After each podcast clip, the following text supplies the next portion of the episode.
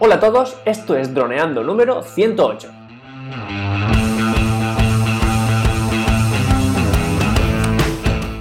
Bienvenidos a este miércoles 23 de enero al podcast de temática dron en el que aprenderás a ganar dinero con tu dron.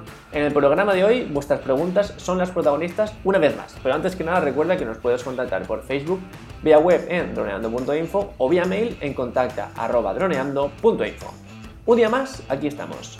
Yo soy Cayetano Solano, vuestro piloto de drones favorito, y aquí tengo a mi amigo y compañero Dani Dora, nuestro especialista web y en proyectos digitales. Hola Dani, ¿cómo estás? Hola Calle, pues nada, aquí, preparado para ver qué nos preguntan nuestros oyentes. Así que vamos a ver qué nos cuenta nuestro amigo Jesús. Y bueno, nos habla sobre los paracaídas. No sé, Calle, si has tenido la suerte de tener un paracaídas en tu mano para que no si se te cae el dron no, no te rompa en mil pedazos. Pero bueno, pues Jesús nos pregunta que ha visto que están saliendo por 300 euros y nos pregunta que si valen la pena. Entonces, pues vamos a hablar sobre el tema, ¿no? Vale, hablemos. Yo no he probado ninguno. Eh, de hecho, mmm, sí que me hubiera gustado tener uno. Sobre todo me, me, hubiera gustado tener uno para. O sea, más que un, un paracaídas, una especie de flotador airbag eh, para determinados casos, que ahora contaré. Pero bueno, eh, paracaídas no, no, no por ninguno. Y la cosa está en que. Mmm, ¿Qué opinamos? Pues, a ver, están bien. Cierto es que muchas veces el paracaídas tiene un problema y es que, eh, bueno, pues... Aumenta el peso, ¿no? Bueno, eso lo hemos hablado en algún momento. Cierto, eso es bastante a tener en cuenta porque no solo que lo aumenta, que también, sino que normalmente el paracaídas está puesto en, un, en una parte, digamos, o en la parte trasera o delantera del dron y eso hace que el centro de gravedad se desplace un poquito. Entonces, el dron siempre va a tener que estar corrigiendo eh, su equilibrio porque es como que alguien, algo le va a estar tirando de un, de un lado y va a tener que estar corrigiendo su, su posición y eso ya va, va, a consumir más batería. Entonces, un vuelo con un paracaídas siempre va a tener menos tiempo de vuelo por batería que si no hubiera eh, paracaídas. Entonces, eso es principal handicap. Segundo handicap relacionado con eso, pues que muchas veces movimientos que de normal podemos hacer de una forma más directa, más explosiva, o sea, más eléctrica, Aquí no podremos, el, el dron será más, más perezoso, el movimiento del dron será más perezoso, le, le costará más eh, hacer, eh, realizar ciertos giros, sobre todo subir y bajar. Bajar no es que le vaya a costar, sino que cuando nosotros bajemos, el, el detenido va a ser un poco más paulatino y es posible que incluso mmm, si nosotros le pedimos que deje de bajar, él eh, se detenga a los pocos segundos. Entonces, son cosas que tenemos que tener muy en cuenta eh, para, para, tenerlo, vamos, para volar con seguridad. Yo no, no, he tenido paracaídas, pero sí que he volado con peso en el dron para simular estas situaciones y es muy incómodo porque el dron no responde como siempre y hace que la operación tenga un riesgo mucho más añadido, o sea, mucho más fuerte que normal. Entonces, bueno, eso también hay que tener en cuenta. Otra cosa es que sí, es cierto que el paracaídas amortigua muchas veces la caída, pero si la caída no se produce a una gran altura, al paracaídas no le da tiempo a actuar. Es decir, si la caída se produce desde 20 metros, que es algo que ya puede hacer daño, al paracaídas pues poco le va a dar tiempo a de, amortiguar la caída. O sea, se va a abrir y poco, a pesar de que los que están sacando tienen una, respuesta inmediata, pues claro, el margen de caídas a veces es muy poco. Entonces, el paracaídas suele ser más útil en caídas de gran altura, de 100 metros por ahí, que de poca altura que ya pueden hacer daño, ¿no? Uh -huh. Por otra parte, el paracaídas es fundamental porque en algunas operaciones especiales, que son, suelen ser esporádicas, eh, de las que, por ejemplo, se pueden realizar en núcleo urbano, hay distintos requisitos, como, pues, por ejemplo, como eh, hay una restricción de, de, altura, en vez de volar 120 metros, lo máximo que se puede volar es a 50 metros, la zona en la que se realiza el, el, el vuelo tiene que estar acotada con el paso de gente restringido y que toda la gente que pase sepa qué es lo que está pasando ahí y tener, por ejemplo, un método de airbag o de paracaídas. Entonces, pues, por ejemplo, para esta clase de, de situaciones son muy útiles. Y otra es el, precio. Eh, el precio dependiendo si, si luego lo vamos a cobrar bien, nuestro trabajo, genial. Si no, como hobby, por ejemplo, pues es un poco elevado. Ya, pero bueno, también hay que tener en cuenta que si se te cae el dron, pues sería interesante llevarlo. Si tienes miedo a que se te caiga. Sí. Por, Por ejemplo, pues lo que hemos estado comentando antes, que ya hay gente que sí que se le cae el dron. Claro. Pero claro, por una razón o por otra. ¿hasta qué punto compensa llevar durante 500 vuelos un paracaídas que te ha restado un par de minutos por batería por miedo que se te caiga? Es algo que cada uno tiene que valorar y evidentemente si alguien le ayuda a volar más, tranquilo y más seguro, eh, paracaídas, 100%. Y varios además si hace falta. Porque si nos puede ayudar a, a realizar una operación bien, mejor, con paracaídas. Ahora bien, vamos a ir perdiendo batería poco a poco. Lo que me ha llamado la atención es que hay dos formas de abrir el paracaídas. Una por accionamiento a distancia y otra cuando detecta que, está muy inclinado, cuando detecta que hay unos grados de inclinación concretos que por lo visto configuras antes. Entonces, si por cualquier cosa hace mucho viento y el dron está muy inclinado, puede que se abra, en este caso, en el paracaídas que estoy viendo. Sí, pero es que el de accionamiento a distancia, ese muchas veces lo ponen más que para drones comerciales, lo suelen poner para drones, o sea, que, que la gente se fabrica. Para los drones comerciales también, ¿vale? También se hace, pero sobre todo está pensado para eh, drones eh, fabricados por, una persona cualquiera.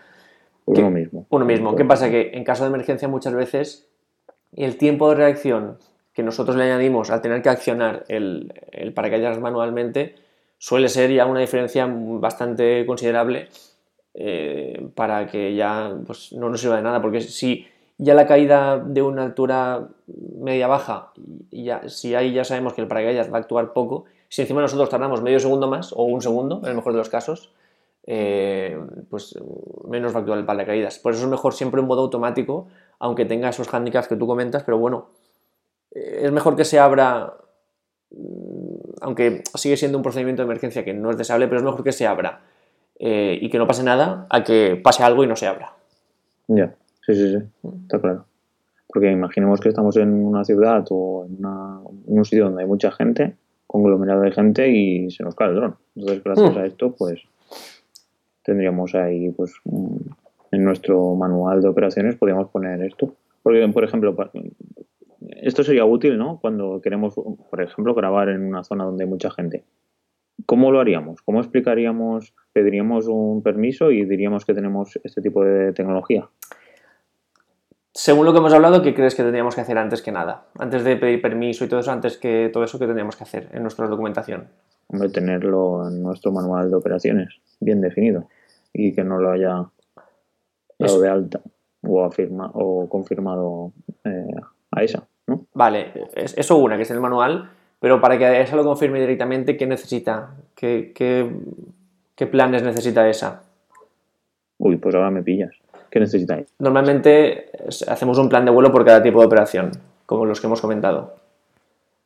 Sí. ya sea pues, pues, todo lo que hemos comentado en el, programa, planes de vuelo para volar sobre el agua, para eh, reaccionar ante, ante cortes de, de radio, de, de, imagen, etc.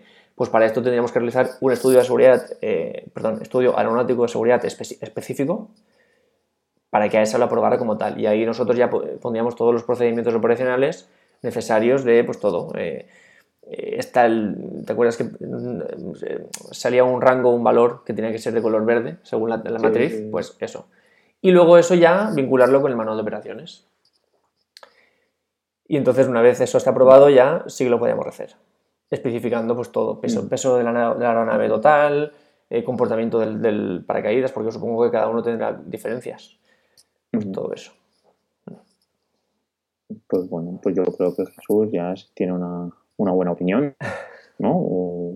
hemos comentado bastante la jugada, así que, pues bueno, si tiene más dudas ya nos comentará, o si se lo va a comprar o algo, ¿no? Sobre todo, si, sobre todo si lo prueba que nos lo comente, porque eso sí que es muy interesante. la respuesta del dron, todo eso es muy interesante.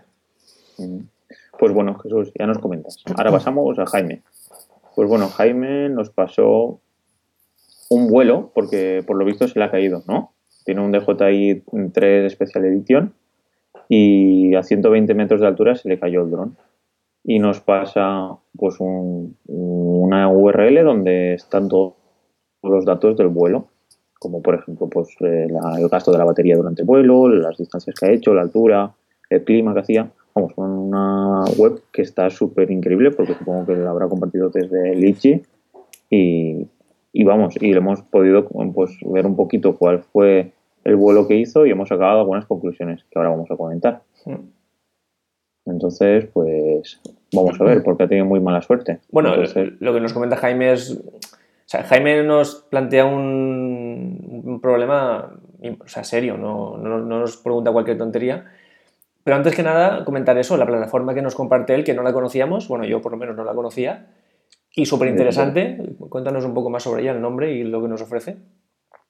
Es airdata.com y bueno, eh, no sé si hace falta compartirlo desde Litchi o si directamente, bueno, por aquí hay un botón, un upload, que supongo que puedes subir ya algún archivo. Mira, sube desde DJI Go o desde Litchi, Autopilot, MapPilot. Y bueno, lo, interesante es eh, cómo, cómo muestra la información. Tiene una, dos, tres, cuatro, cinco, seis pestañas que de general, de energía, sensores, controles, eh, clima y, imágenes y fotos. Y dentro de ellas pues tienen muchísima información. Sí, entre otras cosas nos ha permitido a Dani y a mí eh, observar pues, un montón de parámetros eh, que tuvo o que experimentó el dron el día del accidente sin estar allí, sin saber nada, sin, sin conocer la zona ni nada, pero tenemos un montón de parámetros que nos ayudan a entender más o menos lo que pudo pasar. Entonces, lo que nos pide Jaime es que le echemos un ojo a este análisis eh, de datos y que le ayudemos a, entender qué pudo pasar, que eso ya es bastante difícil. Y luego nos avisa que se rompió el, el gimbal, cosa que me sorprende porque si se te cae desde 120 metros y solo se te cae el gimbal, puedes estar entre comillas, contento, porque vamos, se te puede romper, la carcasa debería estar destrozada. Si eso se le ha salvado, pues mira. Sí, debería estar todo destrozado. Claro. a lo mejor ha tenido suerte y le ha caído encima de un árbol o, o a algo que esté blandito. Mucha suerte. Sobre todo es que nos cuenta que es directamente se le pararon los motores, que es lo más extraño. Ya sabemos que eh, un DJI cuando se le acaba la batería, o bien vuelve a casa o bien baja lentamente después de hacer un estacionamiento hasta que la batería se le acabe pero es muy extraño que los motores se paren de, golpe, ¿no? Y bueno, pues eh, vamos a comentar un poco eso, vamos a comentar lo que él nos dice, que porque él incluso aquí lanza un poco hipótesis en plan eh, si es la misma app la que lo ha provocado o si es el mismo DJI que hace caer a los drones para que la gente los renueve, un poco de obsolescencia programada, ¿no? Sería. Entonces, eh, le hemos echado un ojo a, la, información y la verdad es que es bastante extraño porque casi todo lo que, todo lo que nos muestra está correcto. O sea, temperatura de baterías está bien, em, velocidades están bien, eh, la altura, todo está bastante correcto. Los tiempos de vuelo para la batería, el porcentaje de batería que tenía está bien. La verdad es que eso está, no parece haber ningún problema, ¿no? Pero bueno, gracias a esta herramienta AirData hemos podido ir viendo un poquito más y hemos observado algunas cosas que, si bien yo no me atrevo a decir que esto haya provocado el accidente, sí que podemos, mm, son cosas que pueden llevar a provocarlo, ¿no? Por ejemplo, hemos visto que en una parte del análisis hay, una, hay zonas en las que el vuelo tiene mala cobertura, mala cobertura de radioenlace. Esto, eh, en la misma herramienta nos, nos, sale un mapa en el que muestra la trayectoria del vuelo, o sea, todo lo que ha hecho el, aeronave durante el vuelo. Y en uno de esos mapas nos aparece que eh, por tramos la cobertura que ha tenido. Si bien al principio empieza con una cobertura mala, pero no la peor, y, pero es mala, sigue, hace, su vuelo y hay un momento en el que la aeronave se sitúa en la zona trasera del, home, o sea, del, lugar de despegue, y ahí la cobertura es lo peor que registra la, esta herramienta, o sea, es la, la, cobertura más mala que puede recibir. Y justo es esa cobertura la que tiene antes del accidente, ¿no? Entonces, ahí podemos mm. tener una posible causa, aunque sí que es cierto que si una aeronave de JI se queda sin cobertura, antes de caerse en picado, lo que suele hacer es, eh, pues baja poquito a poco, ya lo hemos dicho, o vuelve a casa. Entonces, eh, bueno, es algo que puede estar relacionado, pero que tampoco explicaría 100% por qué los motores se pararon de golpe. Segunda cosa que vimos es que en la, misma herramienta nos aparece como un parte meteorológico del momento y del día. Aquí nos gustaría tener algo más de información porque no sabemos hasta qué punto esto es real, porque es posible que, como me ha comentado Dani con micrófono apagado, eh, pues que esto sea una estimación que se haya hecho teniendo en cuenta el punto GPS y que realmente allí pues, el tiempo fuera otro. Lo que nos dice esta previsión es que había lluvia fina en ese momento. Esto sí que puede ser una causante directo de que los motores se paren de golpe, más que los motores de la batería. La batería está preparada para que aguante temperaturas bastante altas y para que ante cualquier fallo tenga una descarga, o sea, no tenga una descarga, sino que mande el dron a aterrizar paulatinamente antes de que se quede sin carga. Ahora bien, si la batería se moja, es muy fácil que en el momento en el que le pidamos una descarga potente, es decir, un acelerón, una subida rápida, directamente no nos eh, llegue a dar ese pico de, energía que necesitemos y, eso sí, desconecte directamente su energía del dron y, por tanto, pues los, motores se apagarían de golpe. Esto sí que explicaría eh, cómo el dron cayó de golpe. Nos gustaría que Jaime nos dijera si realmente estaba lloviendo porque, eh, bueno, el mismo DJI nos recomienda con el Phantom, ya tiene otros drones que sí, pero con el Phantom no recomienda volar con lluvia de ninguna clase. Se puede hacer, es decir, tú puedes volar y, que el dron se moje, pero no es recomendable, sobre todo por zonas como la batería, la IMU, los ESCs, que son cosas que si se mojan pueden dejar de funcionar de golpe porque se puede cortocircuitar, porque son, son placas de, chip. Entonces, nos interesaría mucho saber si realmente estaba lloviendo, porque eso sí que sería una causa directa. Y luego hemos visto un par de cosas más, como por ejemplo que la enlace de, información, o sea, de data, digamos, la información que el dron va enviando al, mando para que nosotros veamos altura, velocidad, etc., vemos que durante todo el vuelo tiene un montón de cortes. Esto es algo que, entre comillas, puede ser normal, o sea, puede haber cortes, pero lo cierto es que durante este vuelo hay muchísimos cortes. Em, tantos como que es casi permanente, ¿no? Entonces, incluso a veces los cortes son, entre comillas, cortos, de, un segundo de cortes, pero hay cortes de 12 segundos, es 12 segundos sin información de la aeronave eh, en directo. Eso es algo un poco, sí, un poco más extraño. ¿Por qué puede estar pasando esto? Bueno, pues sobre todo porque la cobertura no es buena, pero claro, más directamente es posible que las eh, antenas o no estén desplegadas o que estén direccionadas hacia otro lugar o que haya muchas interferencias o que haya un objeto, llámese montaña, árbol, entre el dron y, el, mando. Así que bueno, esto es un poco como que nos falta información, pero sí que es cierto que hay mucha pérdida de, data, de, de información durante tiempo. Entonces, esto podría mm, estar vinculado con el primer problema que hemos encontrado, esa mala cobertura de, radioenlace. Y luego hemos visto en este mismo parámetro que se utiliza tres veces eh, un procedimiento de emergencia como es el de la vuelta a casa. Esto, esto no es malo así a, priori y no está vinculado con, con, la caída en principio. Pero sí que es cierto que sigue siendo un procedimiento de emergencia, a pesar de que sea algo tan accesible como darle a un botón. Y esto no es recomendable hacerlo. O sea, no es recomendable utilizar por costumbre un procedimiento de emergencia en un, vuelo. Es cierto que es muy cómodo, que el dron vuelve solo a casa y que pues, es incluso algo que nos podemos acostumbrar a hacer, pero eh, le estamos requiriendo mucho al dron. De hecho, casi lo último que hace el dron antes de caerse es eh, esa tercera ya eh, vuelta a casa y es un momento en el que le pedimos al dron mucho análisis de datos, mucho análisis, o sea, mucho trabajo de sus sensores y aparte la batería no es que tenga un exceso de, exigencia, pero sí que le pedimos que se mantenga durante un rato, que suba a la altura que le hemos pedido, que vuelva rápido a casa porque vuelve a toda pastilla y luego que se pare, que haga ahí un estacionamiento. No es recomendable hacer procedimientos de emergencia como costumbre, o sea, hay que hacerlos cuando hay una emergencia. Eh, entonces, estas son las cuatro cosas que nosotros hemos visto que pueden estar fallando. Lo único que directamente puede incurrir en una parada de motor es la lluvia fina.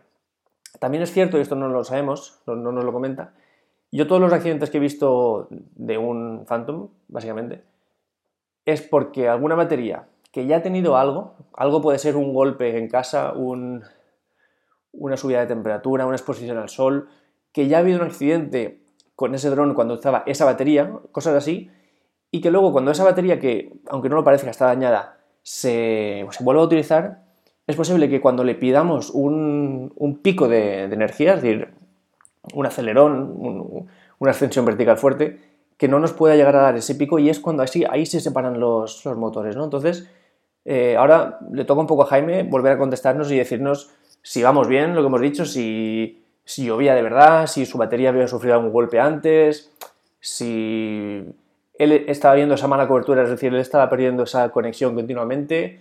Eh, bueno, pues todo eso nos tiene que ir diciendo, Jaime, pienso yo. Sí.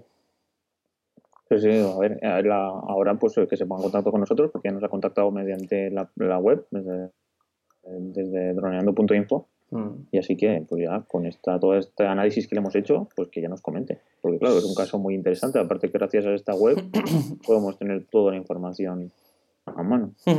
Sobre todo que nos comente un poco también cómo, porque él nos dice que eso, que se rompe el gimbal, que si le podemos ayudar a la hora de arreglarlo. Ya lo comentamos en, el último preguntas y respuestas, creo que fue, que muchas veces resulta más caro arreglar solo una cosa, es decir, solo el gimbal, que toda la placa entera. Cierto es que en el Phantom 3 la cámara y el gimbal están muy diferenciados, eh, entonces eh, es muy fácil que, que ahí, o sea, es más fácil ahí que en el Phantom 4, por ejemplo.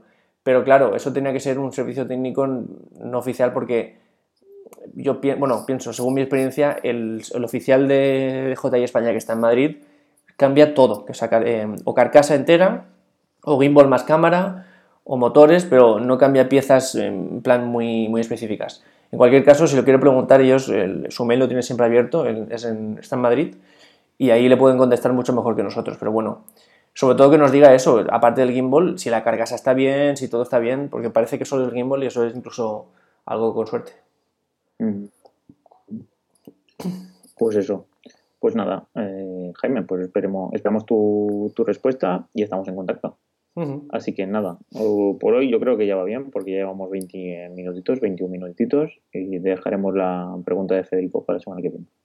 Perfecto. Así que me toca despedirme, ¿no? Venga. ¿Despedimos? Despidamos. Pues nada, chicos, pues eso, nos encantan vuestras preguntas porque así aprendemos juntos y sobre todo, pues, eh, pues comentamos cómo, cómo, va la comunidad y pues, sobre todo eh, intentamos solucionar vuestros problemas para que seáis más profesionales o, simplemente para poder seguir haciendo vuestros vídeos. Así que nada, si queréis pues dejaros una opinión tanto en iTunes como en iVoox, pues me podéis dejar allí pues, eh, una opinión o cinco estrellas en iTunes y nada, y también nos podéis contactar por endroneando.info, ¿vale? Allí podéis contactar, decirnos vuestras dudas o, sugerencias o lo que queráis. Así que nada, nos veríamos el viernes con, con una caracterización de la aeronave, ¿vale? No sé, ahora mismo Calle ya me comentará de, de qué trata esto, caracterización. ¿De qué trata esto, Calle? Bueno, pues era la primera pregunta que te quería hacer en el podcast. Preguntarte a ti, a qué te suena. Uh, bueno, vale. Pues ya lo dejamos por aquí. Pues eso, pues un buen miércoles y nada, pues nos vemos el viernes. Hasta luego. Chao.